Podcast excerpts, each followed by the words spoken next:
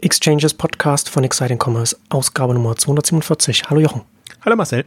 Heute wollen wir uns mit Farfetch, mit Farfetch Speed beschäftigen und, und daran ein bisschen darüber reden, welche Inszenierungsmöglichkeiten es auch für den Onlinehandel, auch besonders im mobilen Kontext gibt und was da, da kann man ja gerade an Farfetch Speed auch einiges äh, durchsprechen. Du bist da ja relativ begeistert, was sie da vorgestellt haben, weil das ja durchaus auch für, den, für die Luxusmode, für den Modesegment da ganz interessant ist und da so ein bisschen auch wieder zu unserem alten Shopping Club Thema da ein bisschen so zurückkommt vom Modus her, nicht zwingend vom Shopping Club war ja ganz oft, na, ich sage es mal, viele haben es als Restrampe missbraucht, aber das, das hier, hier ist ja genau das genaue Gegenteil.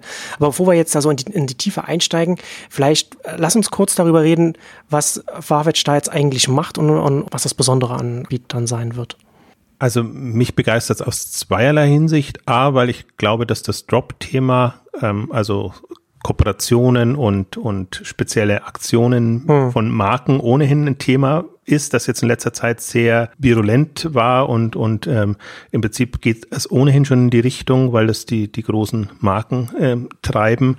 Und das Zweite ist, weil es Farfetch jetzt in äh, Konsequenz angeht, die ich so nicht erwartet hätte. Also für mich ist das wirklich so ein, so ein Durchbruch. Es gibt ja so Durchbruchmomente, gerade im hm, Modebereich. Hm. Wir hatten mal ein About You, ähm, was, was wirklich eine komplett neue Art und Weise ähm, des Modehandels, Plattformkonzept etc. gebracht hat. Dann letztes Jahr Zalando, was auch nochmal sehr konsequent jetzt wirklich ähm, Plattform im großen Stil, sage ich jetzt mal, angegangen ist. Und Farfetch ist jetzt für mich ähm, in dem ganzen Umfeld Aktionsverkauf und nochmal wirklich einen Durchbruch, weil wenn man mal zurückgeht. Im letzten Jahr war das ja sehr kurios. Nach dem Börsengang hat Farfetch zuerst äh, Stadium Goods übernommen, eine Sportplattform, die jetzt überhaupt, also äh, Sportmarktplatz-Anbieter, äh, mhm. der eigentlich ja. überhaupt nichts mit dem Luxussegment zu tun hat. Und im zweiten äh, Schritt New Guards Group, was auch, was gleich doppelt absurd war. Also A, für einen riesen, also wirklich großen Preis, das zu übernehmen. Und B, muss man sich auch vorstellen, als Marktplatz. Also es war, ist ja nicht mal ein Händler, sondern es ist eine Marken, ein Markenkonglomerat zu übernehmen.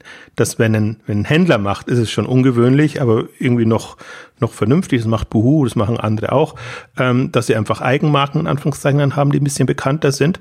Aber als Marktplatz das zu machen, ist ganz ähm, ein irritierender Schritt gewesen.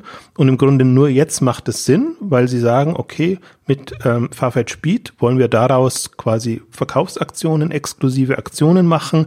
Ähm, und da brauchen wir Zugriff auf eigene Marken oder Produktionsmöglichkeiten auch mit denen sich auch Kooperationen zum Beispiel genau. herstellen lassen. Da haben Sie schon Teilnehmer, von denen Sie wissen, wir haben wir jetzt in-house, die können jetzt, die machen jetzt hier bei unseren Beat-Strategie mit. Da müssen wir nicht erst andere über, überzeugen. Natürlich muss man dann auch mehr Marken dann auch, äh, wäre gut, wenn man da gleich von Anfang an viele Marken dann drin hat. Aber so können Sie erstmal sicherstellen, okay, hier haben wir, hier können wir in-house sehr viel schneller koordinieren, sodass das dann reibungsloser dann regelmäßig dann mit den Drops dann auch läuft. Genau, und, und das ist ja immer die Herausforderung. Also hm. Also ganz extrem ist es bei immer nur Marktplatzplayern. Das, das ist ja auch das, was, was eBay zum Beispiel das Leben immer so schwer macht, dass sie gar keine Möglichkeiten haben, wenn sie Aktionen machen wollen. Immer auf die Partner angewiesen. Ja, immer, immer auf die Händler und, und alles. Also sie haben nicht mal die Möglichkeit, Sortimente auszuwählen, die sie dann pushen, sondern sind sehr auf die Kooperationsfreudigkeit ähm, der, der Händler und, und oder Hersteller, je nachdem, äh, sie haben angewiesen. Und das brauchst du halt als, als Möglichkeit. Und das war ja eine Kritik, die dann aufkam, dass Farfetch jetzt die Nugarts Group übernommen hat, die jetzt, wo man noch nicht sicher ist, ob das jetzt die Marken sind, die auch dauerhaft Bestand haben. Off-White ist da jetzt als, als prominenteste mit drin, wo dann schon gleich die Kritik kam, ja, vielleicht ist das jetzt eine Marke, die am absteigenden Ast ist und dann ist das auf jeden Fall zu viel bezahlt für den Bereich. Aber die ist ja gerade noch gut genug, sage ich jetzt mal, also selbst im Worst Case gerade noch gut genug, um die quasi als, als Anker zu nehmen für dann eben Kooperationen mit Stars, mit, mit anderen Marken. Das sind ja meistens dann, also bei Adidas ist immer so, Adidas, Nike und, und die Sportbrands haben ja das mit, mit den Drops eigentlich so ein bisschen perfektioniert, weil die dann entweder äh, Sportler dazu nehmen, die exklusive Kollektionen machen. Oder oftmals sieht man es auch mit Supreme, ist immer so eine Marke, die in Kombination dann arbeitet und, und die, wo sich dann zwei Marken gegenseitig befruchten. Und wo das ja wirklich äh, und das Spannende finde ich halt, also für mich ist es nicht das Nonplusultra, nicht, dass der Eindruck entsteht, weil ich jetzt gerade so ins Schwärmen gerate, aber das Spannende ist, dass man das wirklich inszenieren kann. Und das wird im Prinzip über alle Kanäle inszeniert oder schon länger inszeniert. Und dann ist es halt in den Stores, so ein bisschen kann man sich wie, wie ein Apple-Event vorstellen, wenn die Produkte rauskommen, dass alle davor Schlange stehen. So, so ist es ja dann auch vor den Flagship Stores dann jeweils, dass, dass die Leute dann da sind. Aber auch gerade ein Adidas und, und andere gehen eben zunehmend mehr dazu über, dass sie dafür exklusive Apps machen und das eigentlich über die Online-Kanäle promoten, weil da natürlich nochmal die Masse viel größer mhm. ist. Sonst ist man nur an den paar Stores und die, die da wohnen oder die da hinfahren, ähm, haben, haben die Möglichkeiten. Und das ist für mich ein zeitgemäßes Prinzip, sage ich mal. Also da, da vieles andere inzwischen rausfällt, was, was so die klassischen Vermarktungsinstrumente sind und da die, da das alles sehr viel schneller wird und im mobilen Kontext halt eben auch mit Instagram und mit, mit den ganzen Social, Me Social Media laufen muss, ist das eine adäquate Möglichkeit. Und ja, Farfetch setzt das jetzt als Händler oder Marktplatz so konsequent um, dass ich wirklich baff war. Also das startet erst im April, deswegen kann man jetzt noch nicht sagen, ob das auch was wird und ob die die mhm. Möglichkeit haben. Das einzige Irritierende, was ich da fand, ist, dass es immer Mittwochs ist, also dass es sehr sehr getaktet ist, weil normalerweise diese Drop-Geschichten eher so, ja, also, also es gibt keinen kein Rhythmus, keine Möglichkeit. Ja. Aber andererseits gibt es jetzt auch keine, ich weiß gar nicht, wie das, wie das ähm, Stadium Goods und ähm, Stocks oder andere ähm, die, diese neuen Mode äh, Sportplattformen machen, ob die wirklich schon Wochenrhythmus haben. Mhm. Aber im Grunde, also für mich ist das Konzept kein Wochenmodell, sondern eigentlich ein anlassbezogenes äh, ja. Modell. Und das macht es eigentlich spannend. Also das war das ja. einzige Irritierend, dass es so kampagnenartig wöchentlich laufen soll.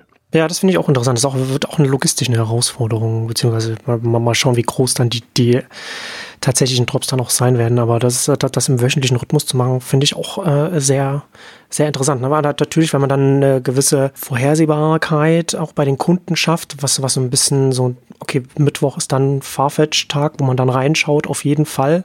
Und dann kann man ja dann auch drumherum noch mehr machen, wenn man weiß, okay, dann haben wir hier ganz viele Kunden, die dann da, Kundinnen, die dann, dann da reinschauen. Am Mittwoch ist auch ein interessanter Tag, weil ich habe, als ich, als ich vor, weiß ich nicht, vor vielen, vielen Jahren angefangen habe, mal äh, professioneller zu blocken, habe ich mich da auch ein bisschen ähm, dann auch mit den entsprechenden Publikationen beschäftigt, die auch darüber schreiben, was so on, wann man online etwas publizieren sollte. Und äh, tatsächlich ist, ist Mittwoch der Tag, an, der, der, an dem am besten ist, Online-Content zu publizieren, weil das am meisten dann virulent dann sich, sich verbreitet am besten. Deswegen interessant, dass es dann natürlich hier auch der Mittwoch ist, weil wie du schon sagtest, so Instagram und so weiter, das, das wird dadurch dann, dann auch in dem Sinne dann auch mit bespielt werden, weil man dann natürlich dann einen entsprechenden Bass auch generieren will, auch für die, für die Plattform, für den Marktplatz, auf das das dann alles auch zurückwirken soll. Also ich bin mal gespannt. Also die Umsetzung ist natürlich das dann, was, was es ausmacht oder was, ja. was den Unterschied macht. Jetzt sind wir eher in der konzeptionellen Phase und das haben sie, ähm, ja, mussten sie wahrscheinlich frühzeitig ankündigen, damit auch so ein bisschen äh, wie du sagst, Bass generiert wird und, und man darauf aufmerksam machen kann, weil im Grunde ist das, also ich, ein Argument, das noch für einen Mittwoch oder für eine Regelmäßigkeit spricht, ist tatsächlich, wenn die, wenn die Markenaffinität nicht gegeben ist. Also im Grunde lebt es ja erstmal davon, dass die Marken cool sind und die Kooperationen gut sind und die hm. Kollektionen ähm, hm. Ähm, gut sind.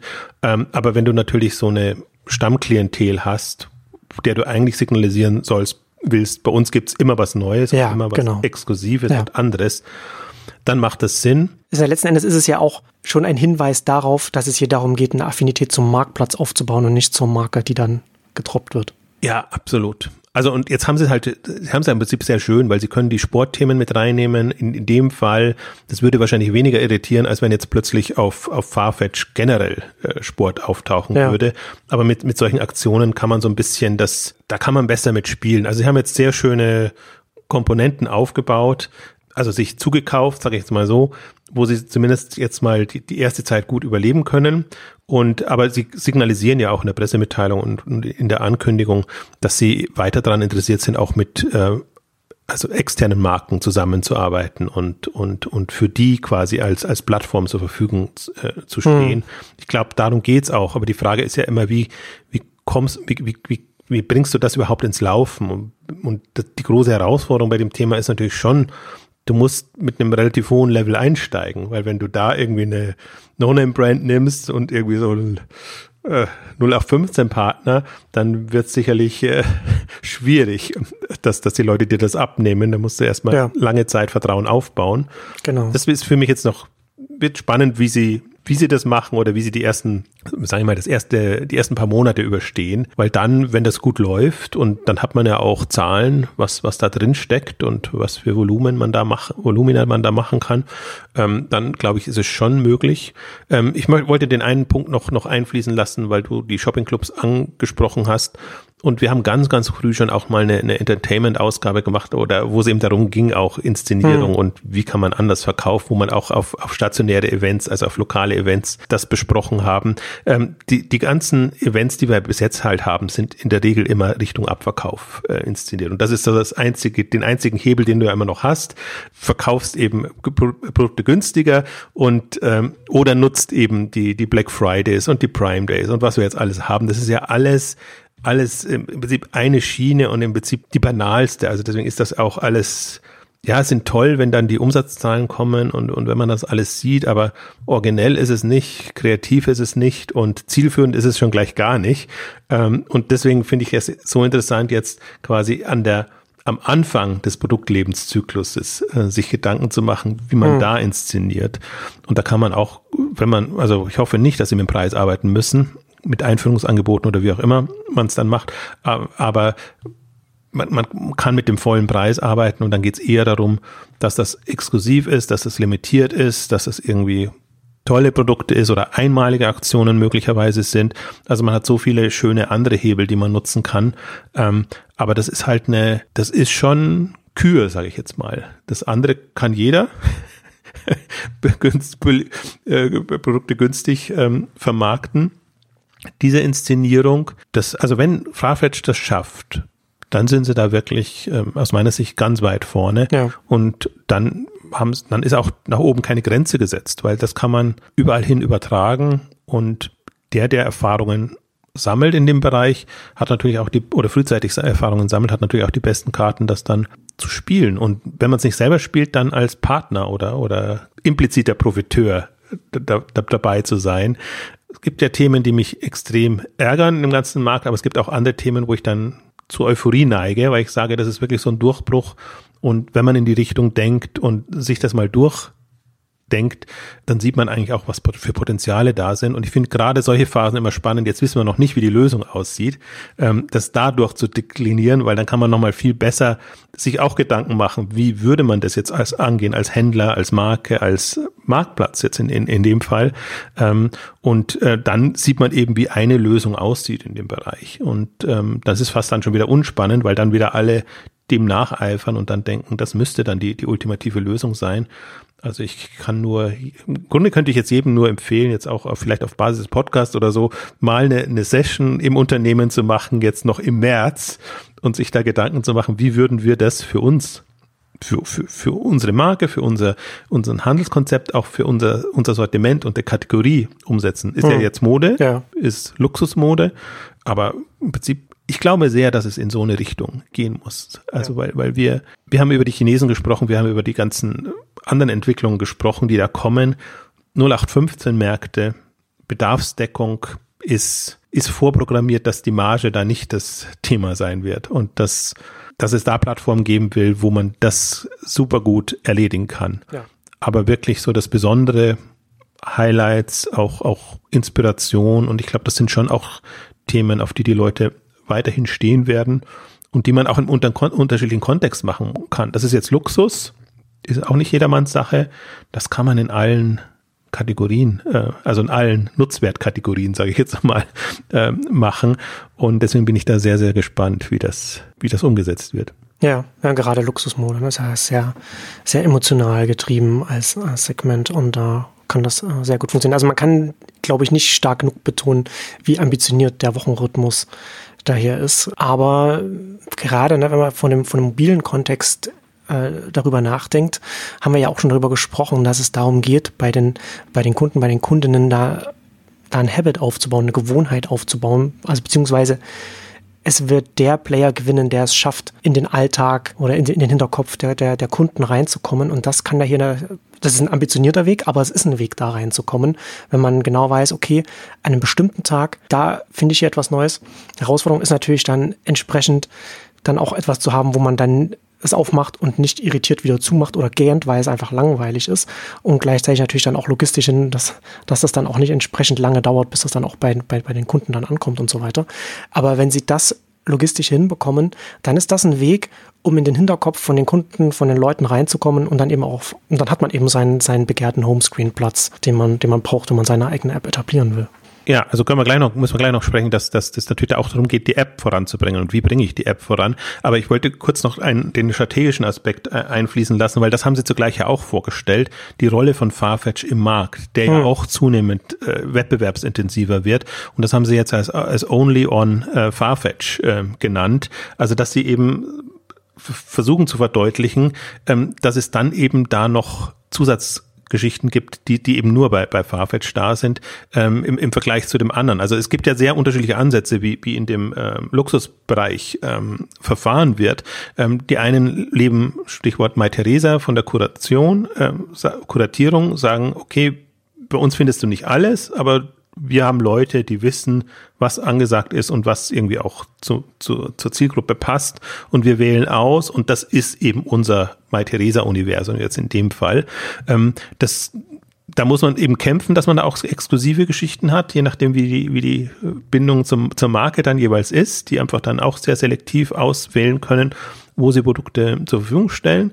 Ähm, aber das ist Handel und äh, Farfetch als Marktplatz ist natürlich in einer noch äh, äh, bittereren Situation, weil die müssen im Grunde nehmen, was sie bekommen. Und wir waren ja immer sehr kritisch, was Farfetch, oder ich war sehr kritisch, was Farfetch angeht, weil sie eben sehr. Ja, ja, wir schon beide. Ja. Sehr auf die Boutiquen äh, ja. und auf den stationären Handel eigentlich ähm, gesetzt haben. Und da natürlich nochmal, da haben sie zwar Zugriff auf Sortimente, die sie vielleicht als Onliner nicht bekämen, aber das muss halt dann eben da in der in den entsprechenden Boutiquen verfügbar sein und das ist nicht so strukturierbar, also Nachfrage strukturierbar, sondern sehr angebotsorientiert. Du nimmst halt das, was du hast und versuchst daraus das Beste zu machen und das das geht nur bis zu einem gewissen Grad ähm, gut. Deswegen fand ich das jetzt auch ich glaube auch, das ist bei vielen Marktplätzen, die sind gerade in der Situation. Sie müssen eine neue Rolle finden. Und also das eine, alles auf eBay, alles auf Amazon oder alles auf eBay, das ist besetzt. Man sieht ja schon, alles auf Amazon funktioniert besser als alles auf eBay. Und deswegen ist Only on Farfetch ein, ein guter Marktplatz-USP, weil der einem ja nichts nimmt. Und ähm, also du hast weiterhin das, das volle Auswahl. Also sie werden jetzt die anderen Sortimente sicherlich nicht, nicht vernachlässigen deshalb, oder das, das ist ja quasi als, als Basis weiter da. Aber der Anreiz und auch der Grund, warum du öfter da vorbeischaust und nicht nur, wenn du was brauchst, ist einfach nochmal anders. Und ich glaube, solche Momente braucht es. Der, der, der Handel oder alle Marktplätze sind in der Krise. Warum soll ich da raufgehen? Warum soll ich da regelmäßig mhm. dabei sein? Ja. Das ist die Frage, die sich der Handel stellen muss im Sinne von, also das Umdenken, was ja auch passiert ist, es geht nicht mehr um Neukundengewinnung und dann um Nachfragegenerierung, wenn du gerade was hast, dann machst du eine Marketing und dann ist das quasi das Prinzip, sondern es geht darum, Stammkundenbindung und da deine Rolle zu definieren. Und da ist der Handel halt ganz schlecht. Also es gibt ganz wenige, die, die wirklich es schaffen, eine dauerhafte Bindung aufzubauen und wenige, die wirklich aus der Falle rauskommen, austauschbar zu sein. Also Zalando versucht das jetzt mit erster Anlaufstelle für Mode, aber das ist auch wieder alles auf, auf Zalando quasi. Ähm, aber im Grunde durch die, durch die Darstellung, Präsentation Präsentation und solche Möglichkeiten, ja, ist, ist möglich, aber ist vergleichsweise schwach, wenn, wenn du im Unterschied zu einem exklusiven Content, wie, wie Farfetch mhm. das jetzt macht in, in, in seinem Segment. Also deswegen ist das schon für mich jetzt mal ein Lichtblick, wo ich sage, das sind genau die Probleme, die da sind und die sind gelöst damit. Wie gesagt, ja. nicht nur Plus, als 9 Plus Ultra, sondern als ein möglicher Weg. Ja, wobei ich es interessant finde, weil der Luxusmodenmarkt ja notorisch schon so seine Probleme hat, Richtung Online zu gehen, sehr viel Widerstand leistet, dass der Farfetch anscheinend das Gefühl hat oder vielleicht auch zu Recht auch, dass der Markt, in, der, in dem sie sich bewegen, soweit ist für Exklusives auf einem Marktplatz, für ein konkretes Angebot wie Farfetch Speed, dass er dann schon sehr auf diesen Marktplatz zielt, auf das darauf zugeschnitten ist, wo ja die Marken zwar eine wichtige Rolle spielen weiterhin, aber in dem Gesamtkonstrukt ja schon ein bisschen an Bedeutung verlieren und da muss, da, da muss der Markt ja schon so weit sein, damit man dann die, die entsprechenden Partner dann für so etwas auch gewinnt und das, also das überrascht mich, dass das da jetzt dann offensichtlich dann schon so weit ist, das Segment. Ne, ich würde es eher andersrum sagen. Ich glaube, dass der Markt noch nicht so weit ist und dass Farfetch jetzt deswegen jetzt diesen riesen Umweg gehen musste, um hm. das überhaupt zu hinbekommen. Also das sind 600 Millionen haben sie da ja. sich die Übernahme von New Guards Group kosten lassen. Also unheimlich viel Geld und, und dann nochmal 250 Millionen für, für Stadium, also fast eine Milliarde ja. ähm, an Investment jetzt allein, um die, die Assets äh, reinzubekommen, um das zu machen, weil ich glaube tatsächlich, dass im Luxusbereich noch mehr als in anderen Kategorien man sich als Händler und Marktplatz wirklich die Zähne ausbeißt an den Marken. Weil ich, ich genau immer anders sagen will, die sind noch nicht so weit und das wäre natürlich die einfachste Möglichkeit, wenn man sagt, okay, wir haben das vor, wir sehen, die Kunden sind dafür bereit und wir, wir online tickt eben so oder ist schneller und, und hm. tickt äh, kampagnenorientierter, sage ich jetzt mal. Ähm, wenn die Marken das einsehen würden, wäre es natürlich ein viel, viel leichteres, das, äh, das in anderer Form zu machen. Ich glaube, dass, dass Farfetch sich da eher als Wegbereiter sieht und also Pionier etc. Und jetzt aber es so strukturiert hat, dass es alles in, das in der eigenen Hand hat. Also sie, sie kommen, deswegen sie kommen über ein paar Monate lang kommen sie, meinetwegen auch ein, zwei Jahre kommen sie über die Runden, ohne dass sie andere Marken begeistern können. Ähm, aber ich glaube, dadurch, dass sie dann schon die, die Möglichkeiten haben, können sie für Testgeschichten dann wahrscheinlich schon den ein oder anderen gewinnen. Und je nachdem, wie die Tests dann laufen, kommt man da auch weiter. Deswegen glaube ich, das ist ja immer, das, das ist ja die wirklich, finde ich, die große Herausforderung, diesen ganzen neuen Online-Handelsgeschichten, dass im Nachhinein immer alle sagen, ja, so ist es und so funktioniert's. Und wenn du es aber machen willst, niemand bereit ist da, und das ist ja ein Riesenaufwand, auch in Vorleistung zu gehen. Das ja. ist ein Aufwand, solche Kollektionen zu entwickeln, solche Kooperationen hinzubekommen, meinetwegen auch noch Stars mit einzubinden in irgendeiner Form. Ähm, also das ist, das ist, ist unheimlich ähm, schwierig und es ist, also das ist auch ein bisschen, das Problem ist nicht, dass Marken ja nicht, die arbeiten ja schon mit Stars und also, mhm. aber meistens als Testimonial dann in Werbekampagnen und, und in, in, in derlei Aktionen. Also langsam auch, also im, im, im Parfümeriebereich natürlich noch, noch äh, expliziter, dass eben auch die Stars dann ihre eigenen Düfte etc. haben. Äh, im, im Modebereich jetzt langsam kommt. Also wenn man sich so sieht, die Dianas und die ganzen Stars in dem Bereich, dass die eben auch die Möglichkeit haben, für relativ bekannte Labels dann ähm, Kollektionen zu entwickeln, aber halt auf einem sehr, es ist ein anderer Weg, ist noch sehr klassisch Kollektionsdenke und das kommt dann dann eben in die, meinetwegen entweder nur in die Flagship Stores oder in die ganzen Kanäle rein aber nicht so, wie, wie du es eigentlich bräuchtest, komplett aus der regulären Taktung heraus hm. und eben kundenorientiert. Also alles läuft halt sehr marken- und angebotsorientiert und weniger nachfrageorientiert. Also ist die Frage, ob man so Kampagnen überhaupt nachfrageorientiert äh, machen kann, weil es ja jetzt kein, kein Bedürfnis gedeckt wird, sondern Lust auf, auf, auf Themen gemacht wird. Aber da sieht man eigentlich, dass so, das, das, das sitzt so quer. Also man hat im Prinzip alle Ingredienzien, hätte man, aber man bekommt sie momentan noch nicht so hin, dass es zielführend ist für eine Online-Mobile-Welt oder Social-Media-Welt, wie, wie, auch immer man die dann sehen ähm, würde. Weil im Grunde auch, man kann es auch nochmal aus einer anderen Richtung denken, also mit Influencern arbeiten jetzt inzwischen so ziemlich alle die About Yous, die Zalandos, äh, selbst die Ottos und äh, also jeder versucht Influencer sozusagen auf dem Marketing-Level zu gewinnen und, und, und mit einzubeziehen. Aber wirklich als, als essentieller Bestandteil ganz, ganz schwierig. Und das war eine andere Facette, die mich auch sehr fasziniert hat an dem Farfetch-Konstrukt. Also sie haben es jetzt nicht Influencer genannt, sondern Community und Kuratoren und die arbeiten schon länger so dran an diesen, also diese Bausteine sind in Präsentation schon länger drinnen. Ich habe es nie wirklich verstanden, was, was das soll. Also für mich war ein Farfetch-Marktplatz nie irgendwie, also Community ist da ganz weit weg, hm. sage ich jetzt mal.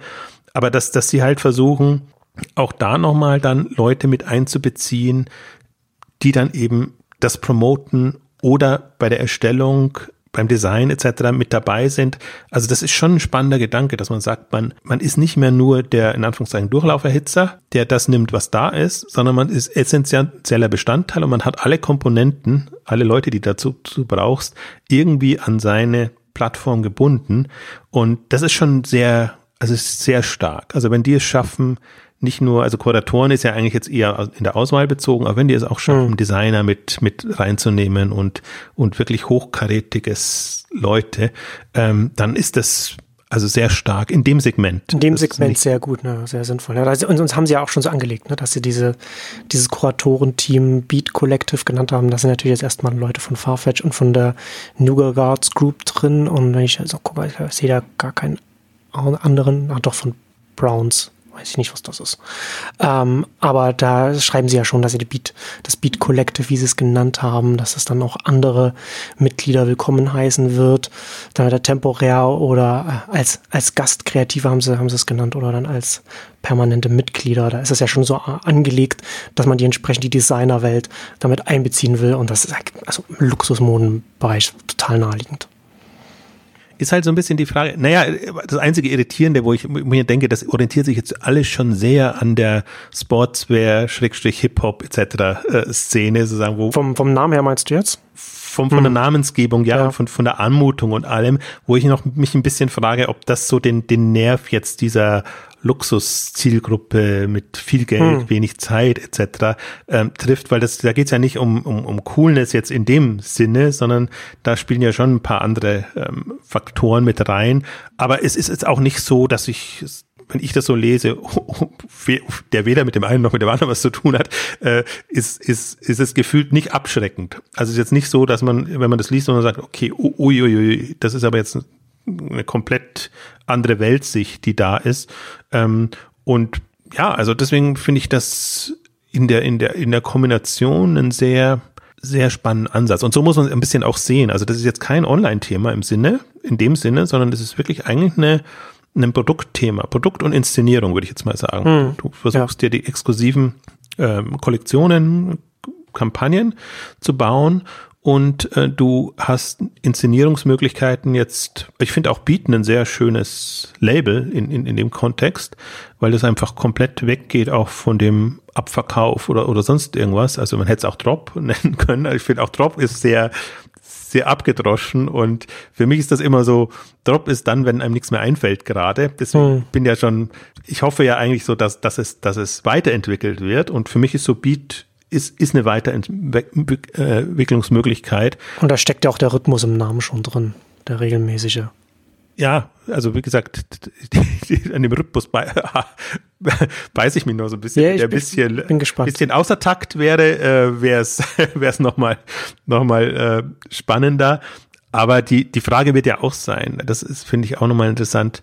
Also es, die, das sind mehrere Herausforderungen. Das Problem ist, diese Dinge müssen sich ja ausverkaufen. Wenn du die dann irgendwie noch mal in Abverkauf geben musst oder sonst irgendwo musst, dann ist ja allein, dann ist ja das Konzept schon zunichte gemacht. Und das ist eine große Herausforderung, dass das so cool und interessant ist, ähm, dass du im Prinzip da diese Möglichkeiten hast und die idealerweise die Produkte dann eher in Second-Hand-Bereich oder in Weiterverkauf hm. oder ähm, gehen, als dass du irgendwann noch mal ähm, irgendwelche also A, sie ins reguläre Sortiment nimmst, B, sie dann wirklich in, in Outlets oder, oder wirklich Ab Abverkaufskampagnen fährst.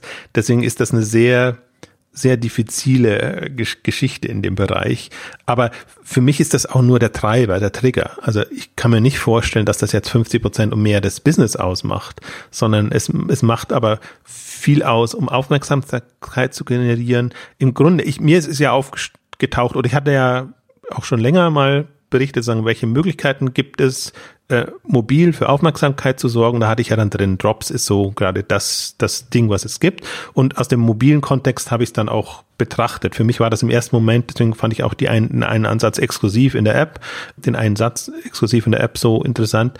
Eigentlich, wo ich dann sage, ja, siehst du, genau das müsste jetzt eigentlich kommen. Hm. Und ein Ziel kann dann eben sein, die App zu promoten und eben nicht mehr durch die das nicht durch eine Marketingkampagne zu machen, sondern intrinsisch quasi, dass du einfach nur wenn du die App hast, bekommst du die Notifications, hast du die Möglichkeiten und eben auch wegzugehen aus, aus Newsletter-Vermarktung und, und möglichst eben sehr, hm. also App ist halt die Zukunft und App, die Inszenierungsmöglichkeiten im, im mobilen Kontext sind einfach nochmal andere. Aber dazu musst du es schaffen, dass die Leute die Apps downloaden und, und dann kannst du erst eigentlich das, das ganze andere machen. Und wenn du nur eine, also gerade im Luxusbereich, also muss die, muss die Inszenierung schon sehr toll sein, dass du sagst, deswegen lade ich mir die App runter und dann musst du es auch erstmal wissen. Also vielleicht hat Farfetch so eine tolle App und dann ähm, merkst du das erst, erst, erst dadurch. Ähm, dann haben sie einfach die Möglichkeit, das, das Thema auszubauen und da sich total zu differenzieren von anderen. Weil das, das ist eigentlich die, also ich glaube, das wird in den nächsten zehn Jahren einfach passieren. Haben wir ja auch in den Next Ten Years Ausblicken ähm, gehabt, so, so mit, mit die Themen. Du kommst nicht mehr weiter, wenn du nur und muss es halt wirklich mal klar machen, wo ist der Onlinehandel heute? Er ist immer noch da. Ich lege meine Datenbank offen und bringe die in einen Online-Shop rein. Und dann hast du einen Suchschlitz und, und vielleicht so ein paar oh. Kategorien. Aber im Grunde ist es meine Datenbank, mein Lager das ist da und alles Richtung Services, Richtung Aktion. Das ist ja, ist ja, man kann ja auch Farfetch Speed als, als Service bezeichnen. Ähm, also jetzt nicht im Sinne von, also vom Ansatz her, eine Anwendung, ein Service für die Klientel in, in, in dem Bereich. Und ich glaube, so muss man das ganze Thema Service-Anwendung auch denken. Und ich sehe es als Anfang, als guten Anfang und finde es dann eben spannend, was sie daraus noch machen, weil ich glaube, dass bestimmte Kampagnen gut funktionieren werden, bestimmte Kollaborationen in, in irgendeiner Form, bestimmte Stars, Testimonials, bestimmte Designer. Und ich glaube auch, was ich halt auch spannend finde, ähm, dass sie ja offen sind mit ihrer New Guards Group, was sie noch dazu nehmen. Und sie können ja auch neue Marken entwickeln mit, mit eben bekannten Designern. Also wenn jetzt so ja. wie einstmals äh, Tom genau. Ford dann sich irgendwie selbstständig gemacht hat, ein eigenes Label gründet, dann ist es ja, weil es ein Tom Ford ist, ähm, der, der das treibt und nicht, weil das dass das Label ist, für das er gearbeitet hat. Ähm, und das sind die Online-Möglichkeiten. Das könnte tatsächlich auch ein interessanter, interessanter Weg für so einen Marktplatz sein, ne? dann auch eine, eine entsprechende neue Plattform zu werden für Menschen, die äh, vorher in einem, in einem anderen Value-System, also in, in festen Labels gearbeitet haben und dann jetzt statt alles komplett neu aufzubauen, dann einfach zu einem New Guards Group bei einer Far, bei Farfetch zu gehen und da vielleicht auch mit kreativer Freiheit gelockt werden und dann entsprechend dann ihren Namen halt mitbringen und dann dann dann da die äh, quasi sich, sich ins gemachte Nest in Anführungszeichen setzen können und dann da ihre ihre Fashion dann äh, unter ihrem eigenen Label dann ans Mann bringen, an den Mann bringen können. Das, weil das, das ist ja auch nochmal so eine Sache. Das kann man ja zum Teil so ein bisschen bei einem Netflix oder bei einem Spotify beobachten, die ja auch, na, Netflix ist jetzt nicht so in einem, äh, Richtung Plattform oder Marktplatz unterwegs, aber an Spotify, ne, dass er Richtung äh, Podcast geht und dann eben auch Podcast dann, dann einkauft, um da Inventar auf der einen Seite aufzubauen, auf der anderen Seite dann irgendwann so Werbemarkt und sowas aufzubauen. Und sowas wird man hier natürlich auf der Roadmap haben. Wird man, das kann man natürlich nicht den, den aktuellen Partnern sagen, aber dass man natürlich das auch sich überlegt, ob man dann nicht Designer dann über die Beat Collective und so weiter erstmal so ranholt und dann entsprechend dann mit der Nougat Scoop hat man ja dann schon das, das Ganze, um für, für die Herstellung der entsprechenden Mode dann die ganzen Strukturen und Prozesse ja schon da. Und da lässt sich das natürlich dann ausweiten in dem Sinne. Nee, man kann es ja auch mit, ähm, also Sprungbrett für, für neue Talente oder, oder bekannte Designer ja. und neue Talente, sage ich ja. mal. Also dann ist es kein Sprungbrett mehr, aber machen und man muss es ja vielleicht auch mal so sehen. Na, für Aufsteiger kann es, kann es, ist, für Aufsteiger kann so etwas dann äh, ganz, ganz interessant sein, wo man dann schon ein bisschen Aufmerksamkeit in der Branche hat und dann sich überlegt, äh, der nächste Karriereschritt und dann werden solche Marktplätze, solche Anbieter auf einmal ein neuer Karriereschritt, den es vorher nicht gab, dass man dann in dem Umfeld dann dahin geht und dann seinen, seinen eigenen Kosmos aufbaut. Also gerade wenn, also Farfetch hat sich ja seine Coolness bewahrt in, in, in dem Luxusbereich. Das ist ja nicht irgendwie jetzt, ähm, dass, dass es irgendwie ein schiefes Image hätte oder, oder so. Also insofern kann das ja auch ähm, durch, durchaus attraktiv sein in dem Bereich. Und man muss es sich ja auch mal so vergegenwärtigen. Was ist der Vorteil von so einer Plattform, dass die ja die Daten haben und, und wissen, was die Leute haben, aber gerne auch haben wollen. Und da sind ja auch Lücken da. Das kann ja eine, eine klassische Marke gar nicht so hinbekommen, dann kann man sagen, okay, da habe ich meine neuen Designer, Talente etc. Und die können sich ja dann um das Segment, die Kundenklientel oder meinetwegen auch eine, eine, eine Kategorie, mein, einen machen Kleider, die anderen machen Hosen, machen was weiß ich, also kann man ja, wie auch immer man das ähm, dann, mhm. dann strukturiert, ähm, organisieren und damit kann man den Markt ja viel besser bedienen. Ich glaube, das ist auch immer noch eine Herausforderung ähm, aller Online-Player. Also ich finde bei, bei Stitch Fix macht es immer am besten. Die sagen das ja auch, so, dass, dass sie dann irgendwie die irgendwann die Maße haben und, und wissen, wie muss mhm. das aussehen. Und wir haben ja dann die klassischen Größen, das sind halt, ist halt sehr, sehr grob gerastert, äh, was man da alles hat. Und wie es dann sitzen muss und, und, und passt, ist nochmal was ganz was anderes. Also da glaube ich, sind wir schon klassisches Plattformthema, datengetrieben, und, und, und einfach alles und, und der Masse. Also das sind auch nicht, muss ja bei Farfetch immer dazu sagen, das sind ja nicht Millionen von Kunden, sondern das ist ja alles sehr, sehr beschränkt, aber trotzdem haben sie mehr Kunden als jede einzelne Marke und jeder äh, einzelne Player jetzt in, in, in dem Markt. Also deswegen, wenn man das so mal dreht und denkt, dann sieht man eigentlich auch, was da an, an Potenzialen jetzt, jetzt da ist. Und ich meine, jetzt haben sie China als Markt, kann sein, dass der chinesische Markt komplett anders tickt, dass man da eben bewusst weiß, da müsste man eigentlich andere Kollektionen machen. Natürlich sind die eigentlich immer scharf auf das, was im Westen da ist, ähm, aber letztendlich wollen sie ja doch, dass es passt. Also ist es ist, ist, ist das ja ein komplett neues Marktsegment, das, das, das da aufgeht. Ähm, deswegen finde ich das äh, hochspannend unter, unter diesen ganzen Gesichtspunkten, was, was da an Möglichkeiten sich auftut und wo ich auch im ersten Schritt habe ich ja immer so Sorge, wenn so ein Farfetch der weit weg ist von dem, was die Marken gemacht haben, dann so ein Markenkonglomerat übernimmt.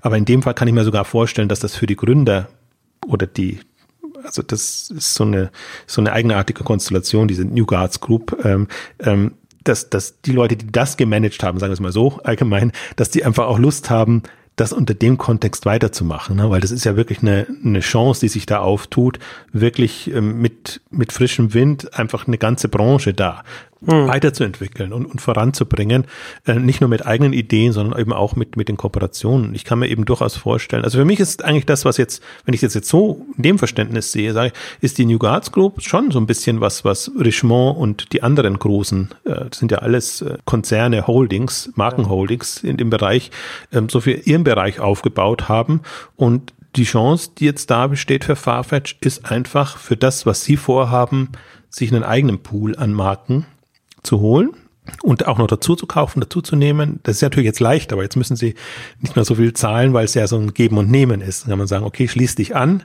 in welcher Form auch immer, kann man sich unterschiedliche Modelle ähm, vorstellen und, und dann machen wir das gemeinsam. Also ich glaube gerade so für, für BCD-Marken in dem ähm, Segment oder einfach kleine Designer, die das ja wirklich also wie willst du das stemmen? Wie willst du dein Marketing so hinbekommen? Wie willst du auch die Produktion so hinbekommen ohne Kapital? Musst du dich irgendwie an irgendwas ranhängen? Ähm, also kann mir das schon vorstellen, dass da auch schöne, schöne Kooperationsmöglichkeiten und, und Beteiligungsmöglichkeiten äh, da sind. Deswegen, ja, also ist für mich, man merkt ja schon, ich bin da sehr, sehr angetan und ähm, ich überlege dann immer, wenn ich zu euphorisch werde, natürlich, was, was könnte man kritisieren an dem Thema? Aber das ist immer alles nur, kann alles möglich, also da kann alles schiefgehen. Das, das ist wirklich ja. eine. Man, man, muss, man muss halt noch dazu sagen, es ist ja noch relativ früh, da soll im April starten, das war jetzt die Ankündigung, man weiß halt noch nicht genau in welchem Umfang und ob das dann wirklich dann auch, wie gesagt, es ist sehr ambitioniert, das im wöchentlichen Rhythmus zu machen. Das muss man dann halt erstmal abwarten, mal schauen, wie, wie sie das dann tatsächlich auf die Reihe bekommen, wie, wie gut das dann auch von den entsprechenden Produkten, die sie dann da haben, dann auch äh, sein wird, weil wie die Kunden das dann annehmen, das muss man dann halt mal, mal sehen. Ich finde halt, wie gesagt, in dem Zusammenhang nach wie vor der wöchentliche Rhythmus sehr ambitioniert, aber gleichzeitig finde ich diesen wöchentlichen Rhythmus ist das, worüber man sich was ich finde, was man als Online-Händler hier, hier, mitnehmen soll, wo man sich mal Gedanken machen muss im mobilen Kontext, weil ich komme immer wieder da, da zurück, dass man das Smartphone, den, den mobilen Screen, den haben die Leute immer dabei. Und das ist ein Potenzial, ist eine Möglichkeit, aber eben auch eine Gefahr, ne? Weil, weil da muss ich halt darüber Gedanken machen über diesen Kontext, dass es immer, dass man es immer dabei haben kann, dass es in kleinen Zeit, Nuggets, kleinen Chunks kann man, kann man das, kann man das benutzen? Wie kommt man, wie kann man da als Online-Händler, als Anbieter von Services, wie auch immer, wie kommt man da rein? Und in dem Kontext eben auch die Überlegung, kann ich mein Angebot so strukturieren, dass ich ein Habit, eine Gewohnheit bilden kann bei meinen Kunden oder bei künftigen Kunden, weil ich da sehr wertvoll werde. Ne? Also das ist sehr schwer, so etwas, so etwas hinzubekommen, aber auch, aber gleichzeitig sehr, sehr wertvoll. Und ich glaube, das also es ist sehr deutlich, finde ich, dass Farfetch das hier versucht. Ob sie es schaffen werden, ist offen, aber das ist, glaube ich, so ein, ein wichtiger Punkt, den man mitnehmen kann, dass dieses dass sie sich diesen wöchentlichen Rhythmus nur deshalb antun, weil sie hoffen, dass der Mittwoch der Farfetch-Tag wird. Ja, und du hast die, die Beispiele auch schon genannt, jetzt äh, Richtung Spotify und ähm, Netflix, also diese Mischung aus einerseits Personalisierung hinzubekommen und, und Gewohnheit hinzubekommen, andererseits aber eben auch die Inszenierung nicht zu vergessen, dass immer wieder was Neues da ist und dass eben bestimmte Serien oder Podcasts oder was auch immer, Formate ähm, dann, dann neu da sein, um äh, da sind, um immer wieder das, das Interesse mhm. ähm, zu wecken und, und da voranzukommen. Und ich glaube, das ist die, die Denkweise, in die diese ganze Handelswelt kommen muss. Also von der Marke angefangen bis zum Handel, bis zur Plattform. Das ist, ja, weiß gar nicht so, ob ich schon sagen würde, gelernt, gelernt vielleicht noch nicht, aber das ist die, die, die Chance, die man hat, die Leute einfach ähm, stärker einzubinden, zu engagieren, das Engagement zu steigern und zu interessieren. Und alles andere, was zu banal und langweilig ist, ja, muss Bedarf decken, darf sich aber der Illusion nicht hingeben, dass man halt dann nur, in Anführungszeichen, der Dumme am Ende ist, an den die Leute entweder denken, weil man da so bequem ist, Sprichwort äh, Amazon, oder der mit viel Aufwand eigentlich die, diese Aufmerksamkeit wecken muss in, in irgendeiner Form. Und ich glaube halt, dass gerade dadurch, dass es jetzt eine Plattform macht und eigentlich alles Plattform, also wenn man jetzt in anderen über E-Commerce hinausdenkt, Shop, äh, Spotify und Netflix natürlich Plattformen sind, ähm, dass die sehr weit weg sind eigentlich von dem von dem Handelsmoment. Also sehr sehr kundennah agieren können, sehr sehr genau da ähm, den, den Geschmack treffen können. Deswegen was ich aber noch ergänzen wollte, ist, weil ich glaube, eine wichtige Komponente, die immer übersehen wird, die wird implizit gemacht, aber im Grunde kann man sie explizit auch einbeziehen, ist diese Zeitkomponente, diese exklusive also Zeit ist ein exklusives Moment, das man spielen kann. Anderes Preis, das wird natürlich am öftesten gemacht. Und das, das dritte ist, ist Sortiment, äh, Ansprache. Weil wenn man ja sieht, wie wird online Ware präsentiert, ich habe es ja in dem einen Chart auch auf, aufgeführt, dass das im, in, zum Beispiel jetzt im Farfetch Speed Beitrag ähm, drin ist man hatte Kollektionen, Collagen, Stylesets etc. Auf der visuellen Ebene hat man versucht, den Geschmack oder die Zusammenstellung der, also mit der Zusammenstellung den Geschmack der Leute zu treffen. Ähm, aber da fehlt halt noch ein Moment. Ne? Da fehlt noch der, in Anführungszeichen, Impuls, Call to Action, also Schrägstrich Call to Action, dass, dass da was passiert. Und, und darum geht's das hinzubekommen und das eben hinzubekommen jenseits der Prime Days und der Black Fridays und der, der Singles Days, die ich, die sind momentan so der, der Ausweg wirklich auf der, der allerobersten obersten Ebene. Aber das ist eigentlich eine, das ist eine, ja, eine Art Offenbarungseid, Bank Bankrotterklärung für den Handel, dass es nur so geht, dass es nur über Abverkaufstage geht und dass es dann nur über Abverkaufstage schlimmer noch im Weihnachtsgeschäft geht. Das ist eigentlich das, das Bitteste. Und Abverkaufstage, wenn alle Abverkaufstage machen, wo man dann noch ja, mit den Deals der anderen konkurriert mit allen. Noch dazu, wo, wo man mehr, mehr Energie drauf wendet. Ja, wann hat jetzt Amazon den Prime Day, der langsam, also waren ja schon zwei Tage, der jetzt langsam so eine Prime Woche dann wird, damit man sich da noch irgendwie ranhängt und eigentlich nur konkurrieren kann, indem man noch günstigere Preise hat.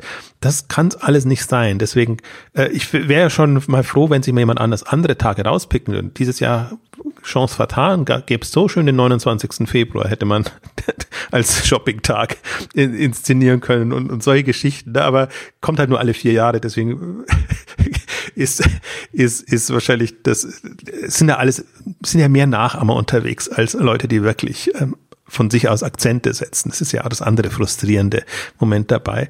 Und ich glaube halt, dass in dem Bereich muss mehr passieren und das ist kein Online-Thema. Das ist, das, das müssen die Businessleute im Unternehmen machen. Mhm. Nur die Businessleute ticken halt noch sehr, sehr klassisch. Also weil die aus dem Einkauf kommen, diese ganzen Einka gewohnten Einkaufsprozesse, wann werden Waren wie produziert und wie disponiere ich in dem ganzen Bereich.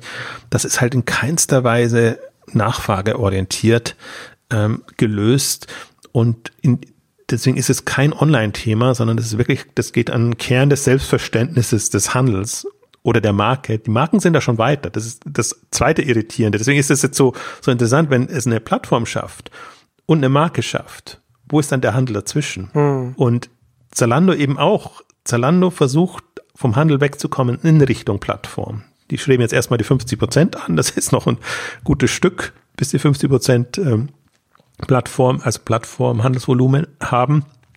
Aber im Grunde ist der Denkansatz derselbe. Ähm, dass, dass, dass dass die dann mit den Marken tendenziell arbeiten wollen und hoffen ja, dass die Marken dann irgendwann so weit sind. Und im Grunde ist es nicht, geht das schon in eine ähnliche Richtung, aber Farfetch ist da jetzt extrem vorangeprescht. Also das muss man schon sagen. Das ist ähm, in, in der Form, also ist witzig, weil im Grunde niemand, die, die einzigen, witzigerweise, die die Möglichkeit hätten, ist ein Boohoo die, die komplett weit weg sind vom, vom Luxussegment. Das ist ja wirklich billig. Aber, aber die, die haben sich Marken zugekauft, die schon einen gewissen Namen haben. Mhm. Und jetzt eben nicht nur Händler, sondern jetzt haben sie ja auch, auch, auch, auch sich Markenmarken, also Modemarken ähm, zugekauft, äh, also insolvente Marken, die hätten auch die Chance. Aber weder einen, einen Zalando hat darauf Wert gelegt bisher, noch einen About You. Die hatten zwar mal eine Eigenmarke, aber eine Eigenmarke reicht ja nicht. Du brauchst ja, die müssen ja einen gewissen Namen schon haben in der Branche. Ja, genau. Also deswegen ist das, also sie sind wirklich vorangeprescht. Das heißt jetzt nicht, dass nicht andere nachziehen, gehe ich sogar davon aus. Aber das ist, ist im, also ich, das, das zweite Irritierende ist ja wirklich, und das hat ja auch die Börse so geschockt daran, warum eine Plattform dieses schöne Marktplatzmodell hat, Asset Light, wie es immer so schön heißt, mhm. legt sich dann eine Marke zu, ist, ist äh, schockierend hoch drei, weil das, weil das alles äh, konterkariert, was man so sich eigentlich wünscht. Ähm, deswegen kann man, also wenn, wenn das schief geht, dann werden wahrscheinlich alle froh sein, weil sie dann sagen, okay, dann können wir weiter auf unser schönes, schlankes Geschäftsmodell setzen.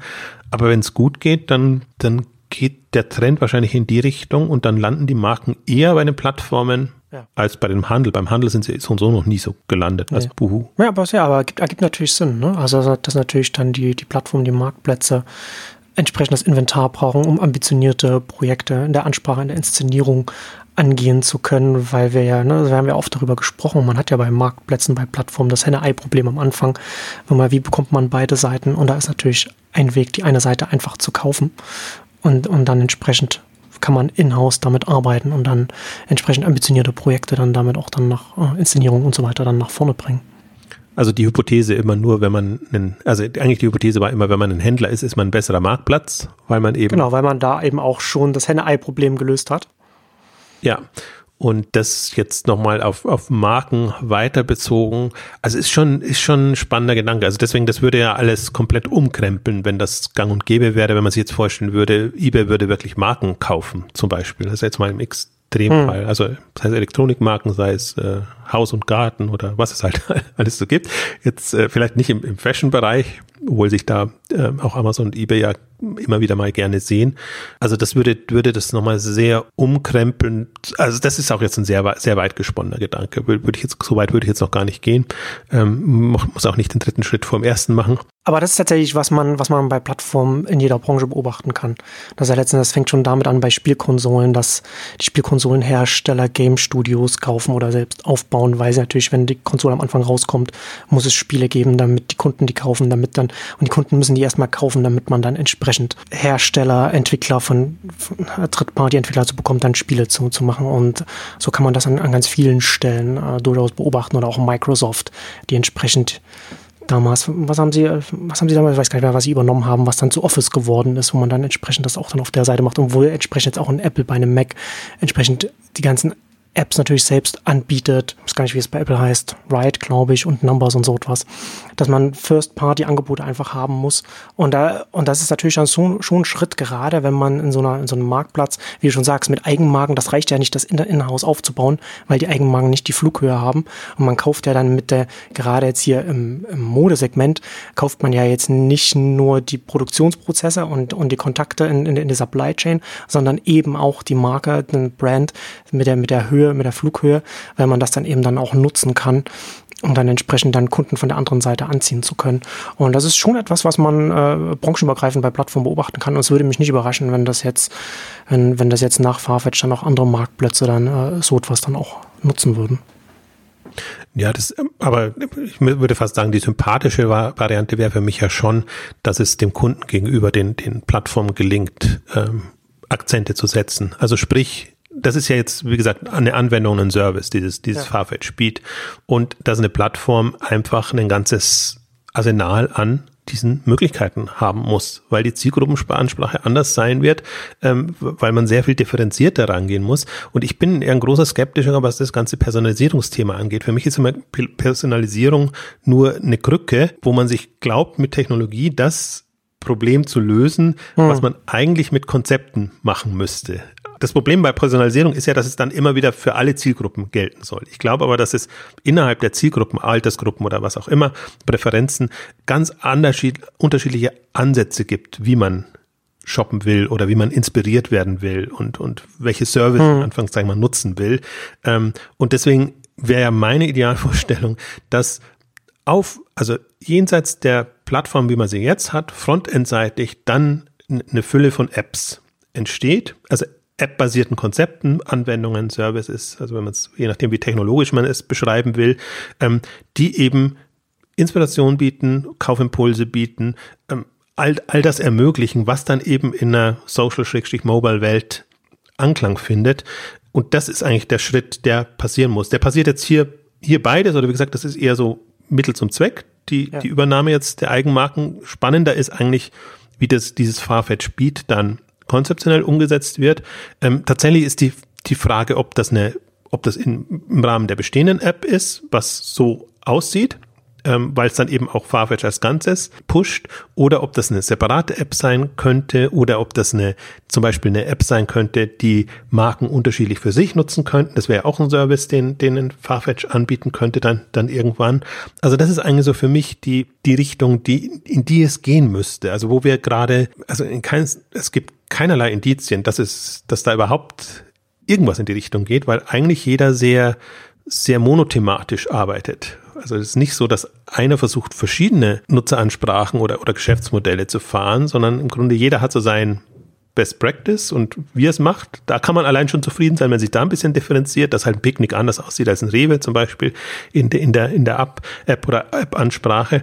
Auch im, im, vielleicht im Fashion-Bereich, dass ein Zalando anders aussieht als ein, als ein About You, wobei das jetzt das nicht so, ich finde, das ist noch nicht so, so differenziert. wobei die es selber anders sehen würden, aber für, für, mich ist das schon alles sehr, hm. wir wollen euch inspirieren und äh, ihr findet alles und personalisiert ist es und ähm, also das ist jetzt nicht, dass ich da sagen würde, da ist das ist ein extrem großer Unterschied. Das erwarte ich aber. Und das ist auch meine Hoffnung jetzt, wo Mobile leichter wird, im Sinne von, dass auch da an technologischer Infrastruktur gearbeitet wird, dass auch da gerade diese Frontend-Backend-Trennung jetzt sich langsam auflöst, wo man sagen kann, das ist ein reines Frontend-Thema. Ich, ich brauche da Möglichkeiten, um Anwendungen und Services ähm, auf meinem bestehenden Backend-Services, äh, also Datenbanken und, und äh, allem Möglichen ähm, zu stricken und, und zu bauen. Das ist eigentlich das, was also jetzt, wenn wir wirklich wieder auf zehn Jahressicht sind, auf, in zehn Jahren auf jeden Fall passieren muss. Im Grunde muss es eigentlich schon innerhalb von fünf Jahren passieren. Und das sind für mich so die neuen Player auch im, im, im Online-Mobile-Handel, die, die wirklich das Feld nochmal komplett umwälzen können und ja, man hat, also man hat leider so wenig Beispiele jetzt noch, aber ich glaube, das Farfetch kann einem nochmal eine Idee davon vermitteln, wie anders man auch denken kann und vor allen Dingen, wie, wie vertikal integriert man auch denken muss, weil es eben nicht nur tralala auf der Oberfläche ist. Ich hm. zeige das mal ein bisschen anders an oder, oder strukturiert das mal ein bisschen anders, sondern weil es schon ein, eigentlich als, als Gesamtkonzept da ist und deswegen müssen die müssen da auch alle beteiligt miteinander reden. Das ist auch, ich finde, selbst im Onlinehandel ist das zu, zu getrennt. Also die, der, der Einkaufsteil und der Marketing, sag ich mal, Online-Website-Teil, wie, wie man das nennt, also Shop-Management in, in, in dem Sinne. Das ist bei, interessanterweise bei, bei, bei Marken besser. Also, sage jetzt mal, eine, eine Berlin Brands Group, ehemals, äh, ehemals Schalltech oder so, die halt äh, nur zum Teil über die Webseite kauf, verkaufen, aber eben auch über, über Marktplätze und alles drum und dran, ähm, ist es gefühlt schon ein bisschen besser. Auch noch nicht ideal, aber das, die Grenzen müssen da fließen. Wir, wir sehen immer noch, das ist immer so für mich noch das Irritierende, dass, dass das Online und Handel getrennt ist. Also Online hm. ist so eine tech-digitale Welt. Hm. Ja die ist schon verzahnt und Handel ist so eine, ja, analog möchte ich sie jetzt nennen, aber so eine, so eine altbewährte Welt. Und äh, wir haben das ja normalerweise im, im, im, im Tech versus ähm, Online Bereich, da geht das schon besser ineinander über. Also auch, ist teilweise auch noch zugetrennt, dass wirklich die Hardcore-Techies quasi IT weg sind von, von den digitalen Leuten. Da versucht man das schon besser zu integrieren und fand das so schön jetzt auch auf einem unserer More Meetups hat auch der, der Thomas Gottheil, glaube ich, war es äh, so, so gesagt, dass seine Idealvorstellung wäre, wenn auch immer ein technisch orientierter Mitarbeiter im Marketing zum Beispiel sitzen würde oder in der ja. Webseitengestaltung. Das würde sehr viel erleichtern. Das, glaube ich, passiert aber langsam. Da ist auch die, das gegenseitige Verständnis eher da. In einem anderen Bereich, Einkaufssortiment versus online, sehe ich das nicht immer so, weil sonst würde ich, würden genauso Dinge eben entstehen wie, wie Farfetch, Farfetch Speed und, und andere Sachen. Da ist man noch sehr, ja, der Handel muss von der Handelsdenke wegkommen. Das, das, ja. das klassische Handel, Einkauf, Verkauf. Ich glaube, das ist tatsächlich so, so ein Thema, das zu wenig in den Unternehmen und auch in der Branche insgesamt auf dem Schirm ist, wie man sich organisatorisch vielleicht anders aufstellen kann oder was man machen kann, um Entscheidungsprozesse zu ändern und entsprechend dann auch schneller zu Ergebnissen zu kommen oder zu anderen Ergebnissen zu kommen, was das eigene Angebot angeht. Das ist natürlich ein sehr schwieriges Thema, aber, aber ein sehr wichtiges und leider oft sehr unsichtbares Thema. Ja, und ich merke es auch jetzt bei, den bei, bei den More-Meetups. Diese ganze More-Offensive ist ja eigentlich ähm, dazu da, um so ein bisschen äh, neuen Schwung reinzubringen in das Mobile-Thema, wo ich mir mhm. auch denke, und wo auch sehr spannend ist, dann, wer, wer kommt da? Sind es die Mobile-Verantwortlichen oder sind es wirklich die Business-Verantwortlichen, die da kommen? Weil im Grunde ist das Mobile-Thema jetzt so weit, dass die Business-Verantwortlichen sich damit beschäftigen müssen und auch erstmal sehen und erkennen mhm. müssen. Es, es geht eben nicht nur darum, ich habe jetzt mein Business und dann muss ich den mobilen Kanal noch irgendwie bespielen. Dann brauche ich eine App oder eben brauche keine App und dann gucke ich mir die ganzen Lösungen an und entscheide mich dann ja. irgendwie. Sondern dass eben Mobile genau neue Geschäftsmodelle, neue Themen ermöglicht, die ich aber als Businessverantwortlicher verstehen muss. Und, und ähm, also ich muss sie nicht durchdringen, aber ich muss zumindest eine Idee davon bekommen, dass sich da für mein Business neue Möglichkeiten auftun. Man muss schon das, das neue Paradigma verinnerlichen. Ja, müsste man. Also ich war jetzt ein bisschen wohlwollend. ich würde überhaupt schon, mich würde ja schon mal Interesse freuen, jenseits ja. davon, dass mhm. ich weiß, ich muss eine, muss eine App oder ich muss eine Mobile-Strategie äh, haben.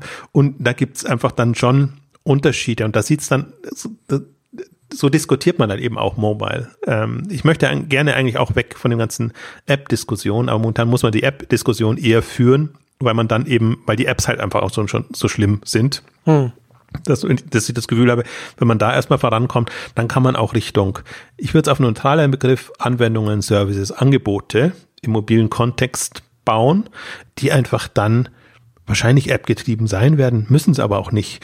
Die, aber, aber die, die quasi das ganze Erlebnis dann schon nochmal äh, ein, zwei, drei Schritte, Sprünge voranbringen.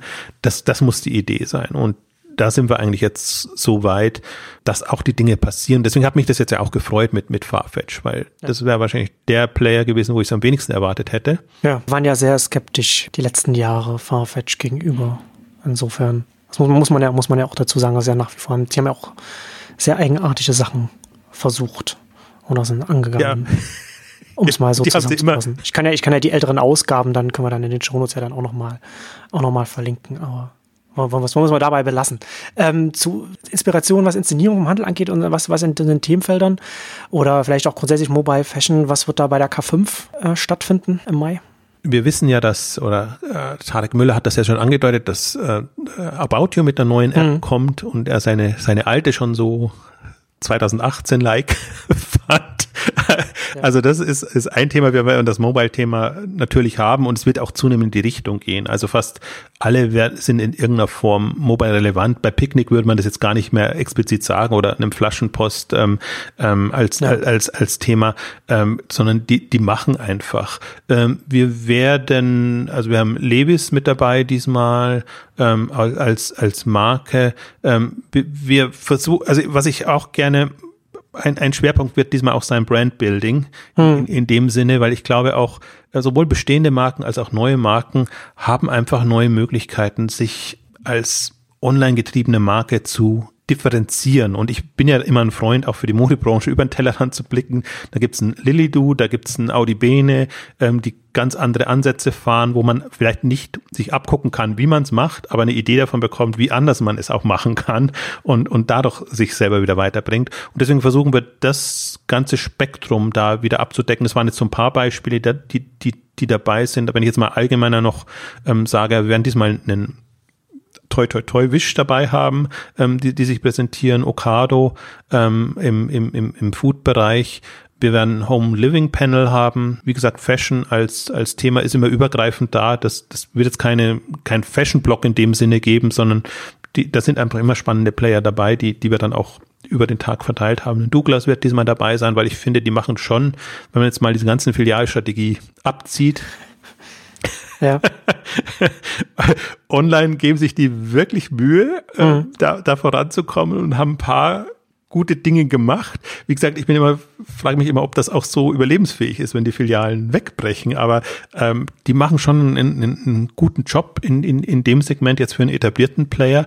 Also und das ist so das, das Spektrum. Das Motto ist Next 10 Years. Äh, also es geht wirklich darum, bisschen weiter zu gucken und bisschen zu schauen, woran es her, wir hätten jetzt auch zehn Jahre K5, hätten wir jetzt auch so ein bisschen Rückschau machen können, aber das finde ich immer, das äh, finde ich blöd, weil dann kommen wir wieder so an den, an den Stand Best Practice 2020 ja. quasi. Ja. Ähm, aber wir wissen genau, was die letzten zehn Jahre passiert ist, hat wenig Relevanz für den kommenden zehn Jahre. Und Mobile-Themen, China-Thema, ähm, Technologiethemen, Logistikthemen, mhm. wenn wir wieder einen, einen, einen Schwerpunkt haben. Also und versuchen halt wirklich so die auf die Bühne zu bekommen, was ja immer so die größte Herausforderung ist, die wir für spannend halten und die vielleicht auch nicht so präsent sind in, in dem Markt. Also das so als grobe Ausrichtung. 26. 27. Mai alle sind herzlich willkommen. Jetzt müssen wir mal gucken, wenn die Ausgabe diese Woche noch erscheint, dann gibt's noch Tickets zum halben Preis. Wir haben auch, und selbst wenn es die nicht gibt, äh, für Händler und Hersteller haben wir immer Teamtickets noch. Das heißt, wer zu mehreren kommen will, der profitiert auf jeden Fall nochmal von, von günstigeren Preisen, weil wir es einfach auch spannend finde, finden, äh, wenn mehr Mitarbeiter von einem Unternehmen da sind. Das kann jetzt der Chef mit den Mitarbeitern sein oder umgekehrt, die Mitarbeiter bringen den Chef mal mit, kann, kann auch helfen. Und die K5 ist ja per se nicht so teuer, dass man sich das nicht, nicht leisten kann. Also deswegen auch die äh, Preise dann werden immer noch im erschwinglichen Rahmen sein für eine Zweitagesveranstaltung. Genau. Und damit kommen wir zum Ende unserer großen Beat-Ausgabe. Vielen Dank fürs Zuhören und bis zum nächsten Mal. Tschüss. Tschüss.